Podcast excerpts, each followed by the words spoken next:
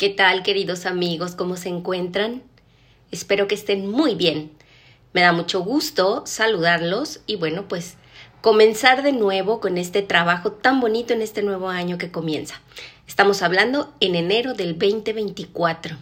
Espero que ya hayan hecho sus propósitos para este año.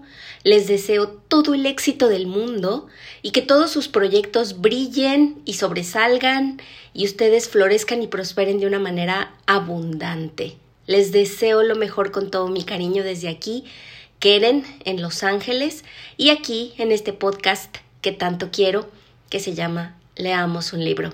Y hoy vamos a comenzar con una autora mexicana maravillosa, ya tenemos algunos cuentos de ella en la plataforma y este va a ser uno muy bonito, muy interesante.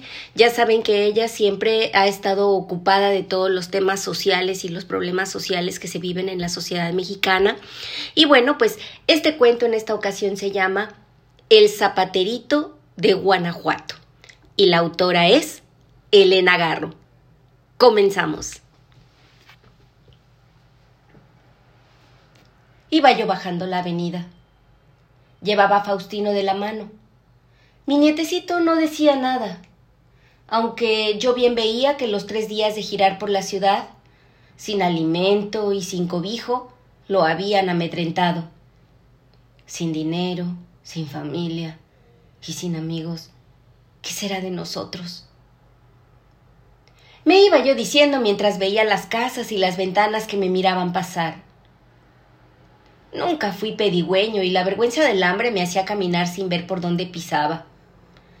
La ciudad es osca por desconocida, y todas sus calles, que son muchas, son ajenas a la tristeza de un fuereño. ¿Qué será de nosotros sin un alma que nos mire?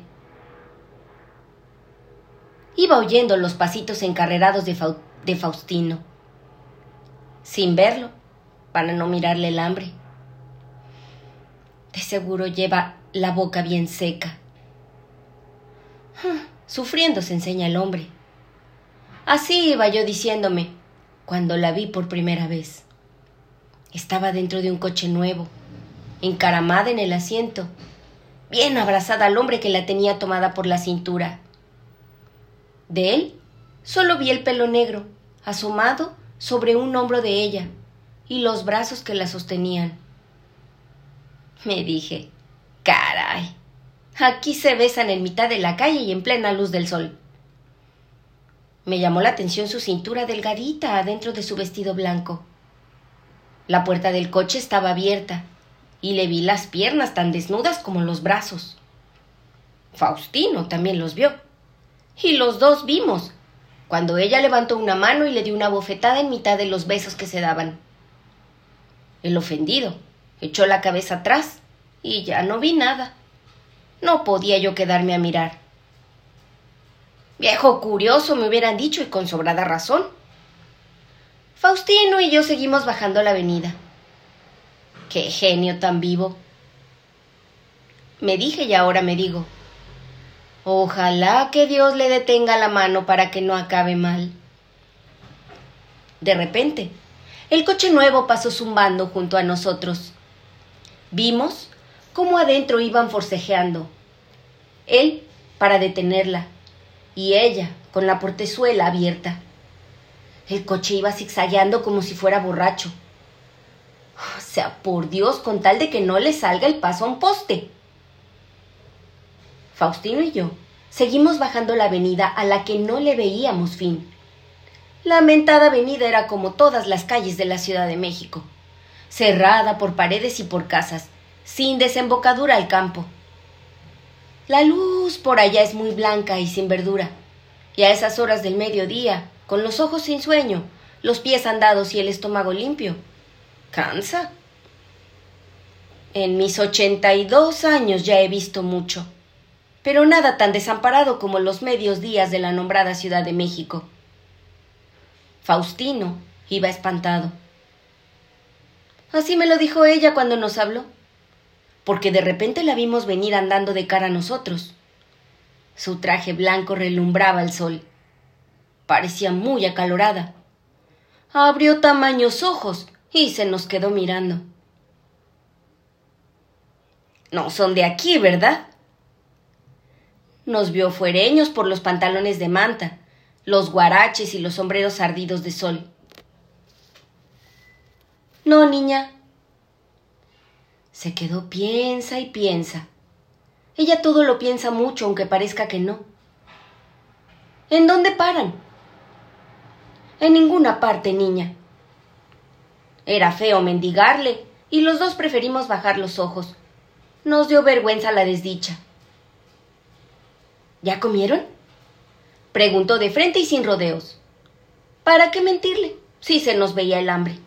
Se me nublaron los ojos. La vejez no sirve para atajar a las lágrimas cuando quieren correr. No, niña. Ni mi nietecito ni yo hemos probado alimento en los tres días que llevamos girando por estas dichosas calles. Le dije todo por el niño. El orgullo hay que hacerlo a un lado cuando hay criaturas. ¿Tres días? Nos miró como si dijéramos mentiras y luego se puso a mirar los coches que en esa avenida nunca dejan de pasar. Hay mucha hambre, niña. Mucha hambre. No solo nosotros la padecemos. En mi pueblo todos andamos en la misma desgracia. Por eso venimos del campo a buscar consuelo en la ciudad. Estos bandidos del gobierno. Se enojó como las yeguas y dio patadas en el suelo. Vengan. No me avergonzó su caridad. La hacía con enojo, como si ella tuviera la culpa de mi triste situación. La frescura de su casa nos consoló de la sequía de la calle. Sus sirvientas se pusieron a reír cuando nos vieron. Luego detuvieron la risa y se quedaron serias. Una de ellas se acercó a la señora Blanquita. Señora, ya van tres veces que llama. Una después de la otra, seguidito, seguidito. La señora Blanquita se puso roja de mohina y apoyó la cara sobre la mano para no pensar. Todos nos callamos. Sí, llamo otra vez. Díganle que no he llegado. O que me morí. Sus sirvientas y ella se quedaron muy tristes. Faustino y yo hicimos como si no hubiéramos oído nada y como si no estuviéramos allí. Las sirvientas nos llevaron a un cuarto para reposarnos mientras nos preparaban la comida. Cuánta molestia, decía yo. No se mortifique, señor. Estamos impuestas. Así es la señora Blanquita. Y así es. Por la tarde me quedé en la cocina platicando con ellas. Les conté de Guanajuato y de las tristezas que pasábamos. Quería pagarles la cortesía del hospedaje y de la risa. Al oscurecer, entró a la cocina la señora Blanquita. Estaba triste. Ocupó una sillita y se fumó dos cigarros sin decir una palabra. Vete a ver al chino para ver si nos fía algo para la cena, dijo de repente. Nunca pensé que en una casa tan bien puesta y una señora tan bien vestida no tuviera ni un centavo para cenar. Parecía tan rica. El dinero se va como agua. Es maldito, ¿verdad? Muy verdad que era maldito. Y así se lo contesté a la señora Blanquita. ¿Hay mucha hambre en su tierra? Sí, niña, mucha. Preguntando, preguntando me hizo contarle mi vida, mis pesares y la razón de mi viaje a la lamentada Ciudad de México.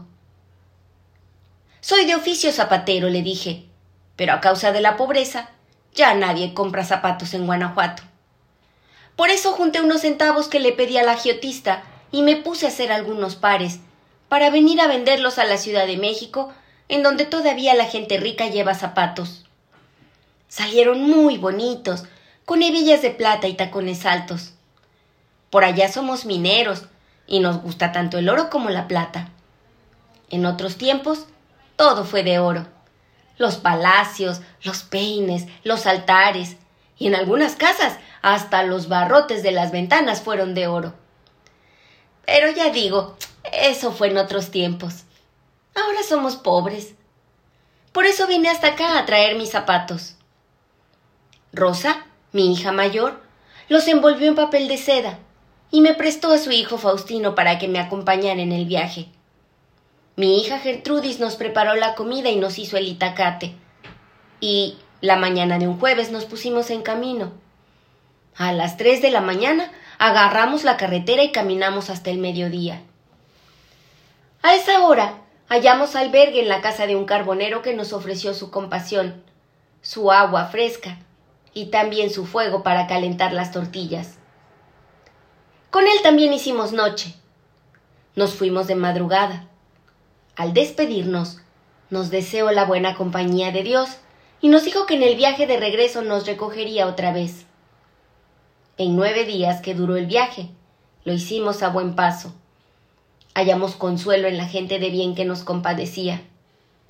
A mí, a causa de mis ochenta y dos años, y a Faustino mi nietecito, por sus ocho añitos tan tiernos. Cuando entramos en la Ciudad de México, fuimos derechos a la villa de Guadalupe para dar gracias. Hicimos noche en los portales de la villa, junto con otros peregrinos, que también venían en busca de consuelo para su hambre y sus pesares. Allí, platicando y platicando, un señor me informó que en cualquier mercado me comprarían los zapatos. ¡Qué bonitos! Me dijo cuando se los enseñé. Yo no me di bien cuenta de que los miró con codicia, sino hasta el otro día, cuando amanecí sin ellos. Faustino me dijo Vamos a buscarlo, abuelo. Al fin que no andará lejos. Y así fue. Nos pusimos busca y busca y busca sin hallarlo. El señor no era muy alto. Llevaba una chamarra de cuero. Tenía el pelo muy negro y se reía bonito pero no dimos con él. Andábamos en su busca sin un centavo y sin poder volver a Guanajuato. Cuando la hallamos a usted, señora Blanquita. La señora Blanquita nos miró compadecida. ¿Y cuánto valían sus zapatos? Algo así como unos cien o quinientos pesos. Nunca lo supe de cierto, porque como le dije, no llegué a venderlos. ¡Uy, qué bicoca! Y la señora Blanquita se echó a reír. Hay que decir que ella no es de medias tintas. O se ríe mucho o está bien enojada. Quinientos pesos. Yo se los doy y le pago su boleto de autobús para que regrese a Guanajuato. Mucho se lo agradecí. Le di mi nombre junto con las gracias. Loreto Rosales, para servirle, y mi nieto, Faustino Duque, su servidor. Regresó la sirvienta que se llama Josefina y que es frondosa y de buen parecer. El chino dijo que ya es mucho lo que nos fía, y no quiso darme ni un pedacito de queso. Hmm. Se asara en los infiernos. Y la señora Blanquita salió de la cocina diciendo palabras gruesas ella que es tan delgadita.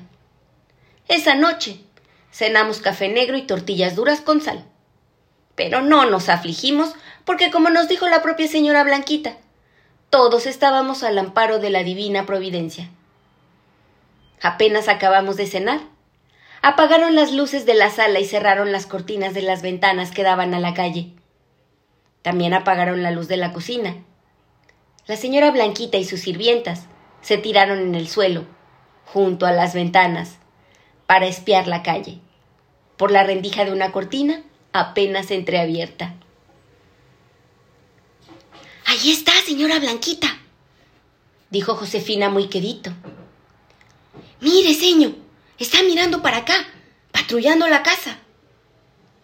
Desgraciado. Voy a llamar a la policía, dijo la señora. Sí, señora, Pégale un susto antes de que nos mate. Estuvimos espiando el peligro hasta quién sabe qué horas, porque Faustino y yo nos retiramos a dormir. Casi no dormí pensando en el enemigo que acechaba la señora Blanquita. Oí las horas, las doce, la una de la madrugada, y ellas allí seguían, espiando los pasos del malhechor para estar prevenidas. Menos mal que la señora Blanquita parecía muy arredrada. Lo mismo que Josefina y que Panchita. Con ese pensamiento me dormí. ¿Ya desayunó, don Loretito? me preguntó la señora en la mañana. Ya, niña. Hoy le doy su dinero para que vuelva a Guanajuato. Y los días empezaron a correr. Y yo cada vez estaba más avergonzado. La señora Blanquita no tenía ni un centavo. Y yo no podía hacer nada por ella, ni siquiera irme, porque la hubiera ofendido. Déjeme ir, señora Blanquita. ¿Está loco, don Loretito? Se reía, ponía música y bailaba. No se acongojaba por nada. Nunca salía. Estaba muy amenazada. Por las noches espiaba la calle con sus criadas. Estamos enchiqueradas. Solo Dios nos puede ayudar. En el día, Josefina iba a pedir fiado. Antes de salir, se asomaba a los balcones. Voy en una carrera, antes de que llegue y me agarre. Y volvía enseguida con las compras fiadas. Mientras preparaba la sopa de fideos y las quesadillas de flor de calabaza, cantaba. Tenía bonita voz la tal Josefina. Panchita también cantaba mientras tendía las camas y limpiaba los espejos. La señora Blanquita tantito bailaba y tantito bordaba. Yo me hallé bien y ya no pedía irme. ¿Qué más quería? Tenía buen trato y buena compañía. A mi nieto lo dejaban jugar con el radio. De la ciudad ya ni me acordaba. Algún día la divina providencia nos recordaría y nos mandaría el dinero que necesitábamos. Entonces, con todo el dolor de mi corazón, yo me regresaría a Guanajuato. Y digo con todo el dolor porque me había engreído con esas tres mujeres. Es difícil hallarlas tan reidoras. Así pensaba yo. Y así pasaban los días. Fue una tarde, cuando ya empezaba a parpadear, cuando llamaron a la puerta. Desde mi cuarto alcancé a oír la voz de Josefina. Perdone, señor, pero no puedo agarrar el paquetito. ¿Por qué no? Era tamaño bozarrón de hombre. Oí que Josefina cerró la puerta de golpe. Señora Blanquita, dejaron esto, gritó Josefina apesadumbrada. Estúpida, ¿por qué lo agarraste? Oí que deshacían el paquetito. ¿Ves? ¿Ves? Mira, mira. No me atreví a asomar la cabeza para ver qué habían traído. Josefina entró muy disgustada. La van a matar. La van a matar. Al rato vi que Faustino estaba jugando con dos muñequitas rotas. Las dos estaban vestidas de novia y los vestidos blancos estaban hechos jirones, las mechitas güeras casi arrancadas. ¿Dónde las encontraste, muchacho? Ahí estaban, en el suelo. Pedimos unas agujas y un poco de hilo y nos pusimos a componerlas. En eso estábamos cuando volvieron a llamar a la puerta. Me puse en guardia. Para algo había yo de servir a pesar de mis ochenta y dos años. ¿La quiere matar? gritó Josefina. Para que floree su tumba. Oí el mismo vozarrón de hombre. Señora, señora Blanquita. También yo salí a ver. Estaban regadas en el suelo. Quién sabe cuántas rosas rojas. Las aventó, señora, cuando yo no las quise agarrar. Flores en el suelo de mi casa. ¡Qué mal agüero! ¡Qué mal agüero! gritó la señora Blanquita. Bien roja de mohina las empezó a levantar. Abrió la ventana y las tiró a la calle. Josefina la ayudó. En cambio, Panchita agarró una docena y la escondió en uno de los baños.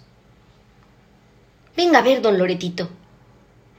La señora me llevó al balcón. Ya había oscurecido y las flores con la luz de los faroles brillaban como confeti. Lástima que los coches les pasaran por encima.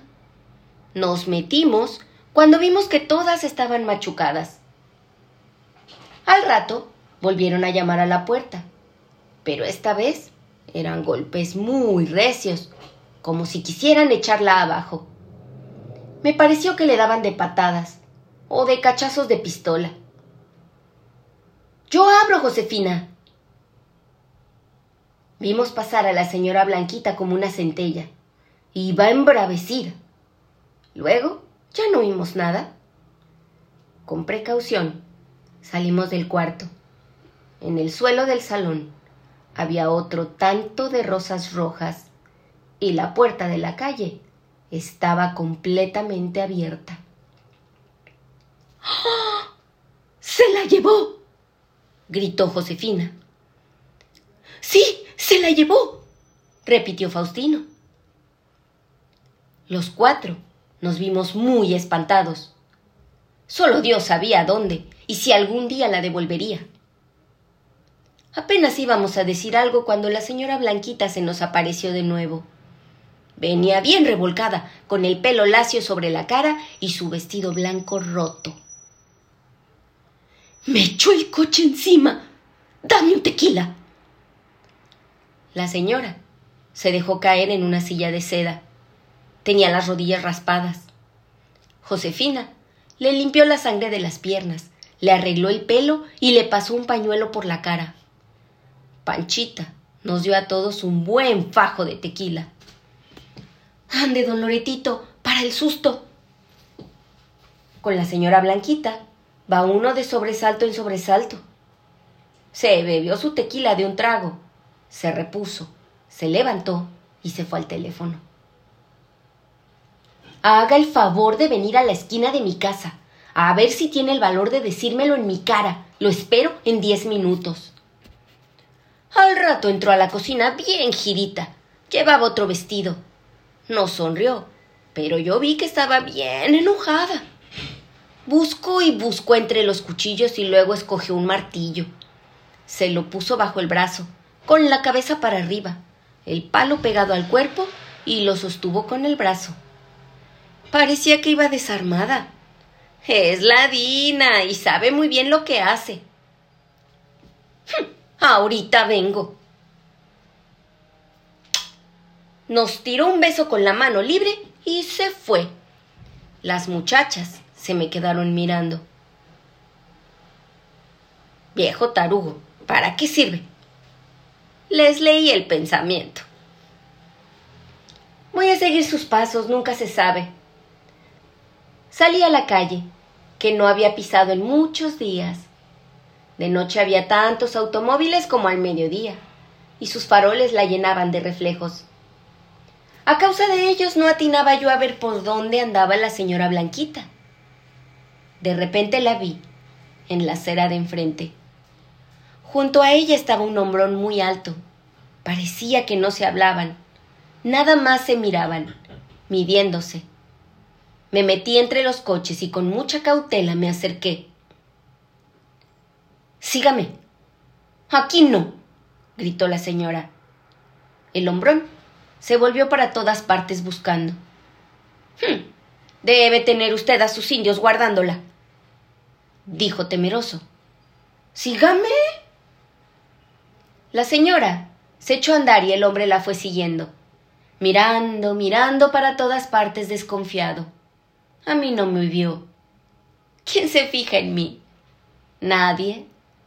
Nadie sabe ver a un pobre. Además, yo sé caminar sin que me miren. Me lo enseñaron de chiquito. Nos fuimos metiendo por unas calles con jardines y sin gentes. Muy oscuras. Yo me escurría entre los árboles y los pocos postes de luz. También me arrimaba a las puertas y a las rejas. La señora Blanquita iba muy adelante, caminando sin volver la cabeza, con los brazos pegados al cuerpo escondiendo el arma bien derechita. Dio vuelta a la izquierda y él la siguió. Yo me arrimé a la esquina y miré. Él me daba la espalda. Ella se le fue acercando. A solas. Repítame lo que dijo. ¿Lo que dije? ¿Qué dije? preguntó el hombre asustado. Repítame lo que me dijo. Eres mala, muy mala. Y el hombre se dio la vuelta después de dar su queja. Apenas le dio la espalda. La señora Blanquita sacó el martillo. Lo levantó agarrándolo con las dos manos y le dio un golpe seco sobre la nuca. La cabeza del martillo brincó sobre la acera y se fue rebotando hasta media calle. Así de recio fue el golpe. El hombre dio unos pasos bamboleándose. A la luz de los faroles le vi los ojos en blanco. Luego, como borracho, se fue a media calle y a tientas buscó la cabeza del martillo. La agarró y alcanzó a tirarla dentro de un jardín. Después se dejó caer al suelo y se cogió la cabeza entre las manos. La señora Blanquita se acercó a rematarlo con el palo del martillo, pero el hombre se lo arrebató de un manotazo y lo tiró adentro del jardín. Traidora. Das por la espalda. Estaba enojada de haber dejado vivo a su enemigo.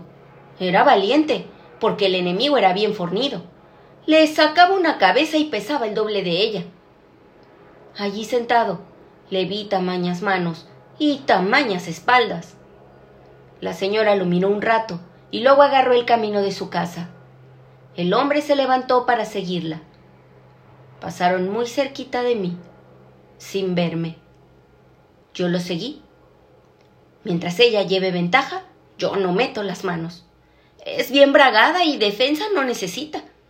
Me iba yo diciendo cuando llegamos a la última callecita, la que desemboca en su avenida. Allí ella se detuvo, pensando. ¿Adivinar en qué? Cerca de la esquina había un estanquillo abierto. Cómpreme unos cigarros, ordenó. Me acordé que desde la mañana no fumaba porque el chino no había querido fiarle sus Monte Carlo. Sí, mi amor. Oí que contestaba su enemigo, y con cautela se paró en la puerta del estanquillo para cuidar la boca calle y que ella no ganara la avenida. Le estaba cerrando el paso. Ella lo miró y reculó muy despacito, muy despacito. Cuando el enemigo entró a apagar los cigarros, la señora Blanquita miró para todas partes, buscando salida en la callecita oscura, pero no tenía más remedio que pasar frente a la puerta del estanquillo. Miró para el cielo y se halló con las ramas del fresno. Sin pensarlo, se trepó al árbol como un gato y desapareció en lo oscuro del follaje. El hombre salió con los cigarros en la mano y no la vio, pero no se desanimó. Alerta, fue calle arriba, mirando para todas partes, escudriñando los jardines, las rejas, las salientes de las casas. Luego, calle abajo, Luego otra vez calle arriba, buscando. Luego otra vez calle abajo. Yo me senté en el borde de la acera. Me bajé el sombrero y me hice el que dormía mientras lo miraba. Calle arriba, calle abajo. El árbol de la señora Blanquita estaba muy quietecito y el hombre seguía calle arriba, calle abajo, mirando para todos lados. Condenado. Sabe que no ha salido de estos andurriales y le anda cerrando el paso. Pasó más de una hora. Cerraron el estanquillo y el hombre seguía calle arriba, calle abajo. De seguro la señora Blanquita lo miraba y por eso no se movía. Écheme un cigarro, gritó de pronto desde las ramas del fresno. Siempre he dicho que tanto el hombre como la mujer siempre se venden por sus vicios. ¿Dónde, Blanca? ¿Dónde? preguntó el hombre dando vueltas como trompo. Acá arriba. ¿Dónde? En el fresno. El enemigo se agarró al tronco del árbol y le dio tanta risa que a mí también me la contagió. Se reía tanto Qué trabajo le costó tirarle los cigarros porque ella no quiso bajarse. Lárguese para que pueda volver a mi casa. Quiero verle la carita. No se puede, solo mis amigos pueden verla. ¿Cuánto vale su carita? La compro. 500 pesos. Los mismos que me pediste. Los mismos. Se los debo al zapaterito de Guanajuato. Se me quitó la risa. El zapaterito de Guanajuato era yo, Loreto Rosales. Me agaché bien. No quería que nadie me viera la cara. Me dio vergüenza que yo, Loreto Rosales, pusiera una señora en el trance de matar a martisaños, al mal hombre que le negaba quinientos pesos. ¿En dónde está su zapaterito para dárselos? En un lugar secreto, y usted no lo verá. En verdad, no debía verme. Me fui hasta la esquina bien agachado. Pasé frente al estanquillo que tenía las puertas cerradas. Di la vuelta, llegué a la avenida y gané la casa. Entré y agarré a Faustino y luego tomé el camino de regreso a Guanajuato.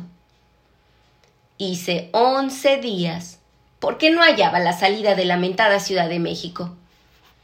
Me fui hasta sin despedirme, porque hay veces en que no despedirse es de más cortesía. En los once días de andada, me reconfortaba pensar que yéndome, libraba a la señora Blanquita de la cárcel. Hace ya siete días que llegué a mi casa pero no estoy tranquilo. Anoche soñé con la señora Blanquita parada en el hemiciclo a Juárez buscándome. Tal vez me necesite. Por eso, de buena hora agarré el camino de regreso a México. A buen paso, Faustino y yo llegaremos en nueve días, y allí veremos qué es menester que hagamos por ella. Al fin que mientras ella lleve la ventaja, yo no meteré las manos. Aunque con la señora Blanquita Nunca se sabe. Nunca se sabe. Y este es el fin de la historia. Si les gustó, por favor, denle like, suscríbanse. Recuerden que lo pueden escuchar en cualquiera de nuestras plataformas de Spotify o podcast y también lo pueden escuchar en YouTube. Vayan, suscríbanse, y por favor encuéntrenme en Facebook, TikTok y demás redes sociales.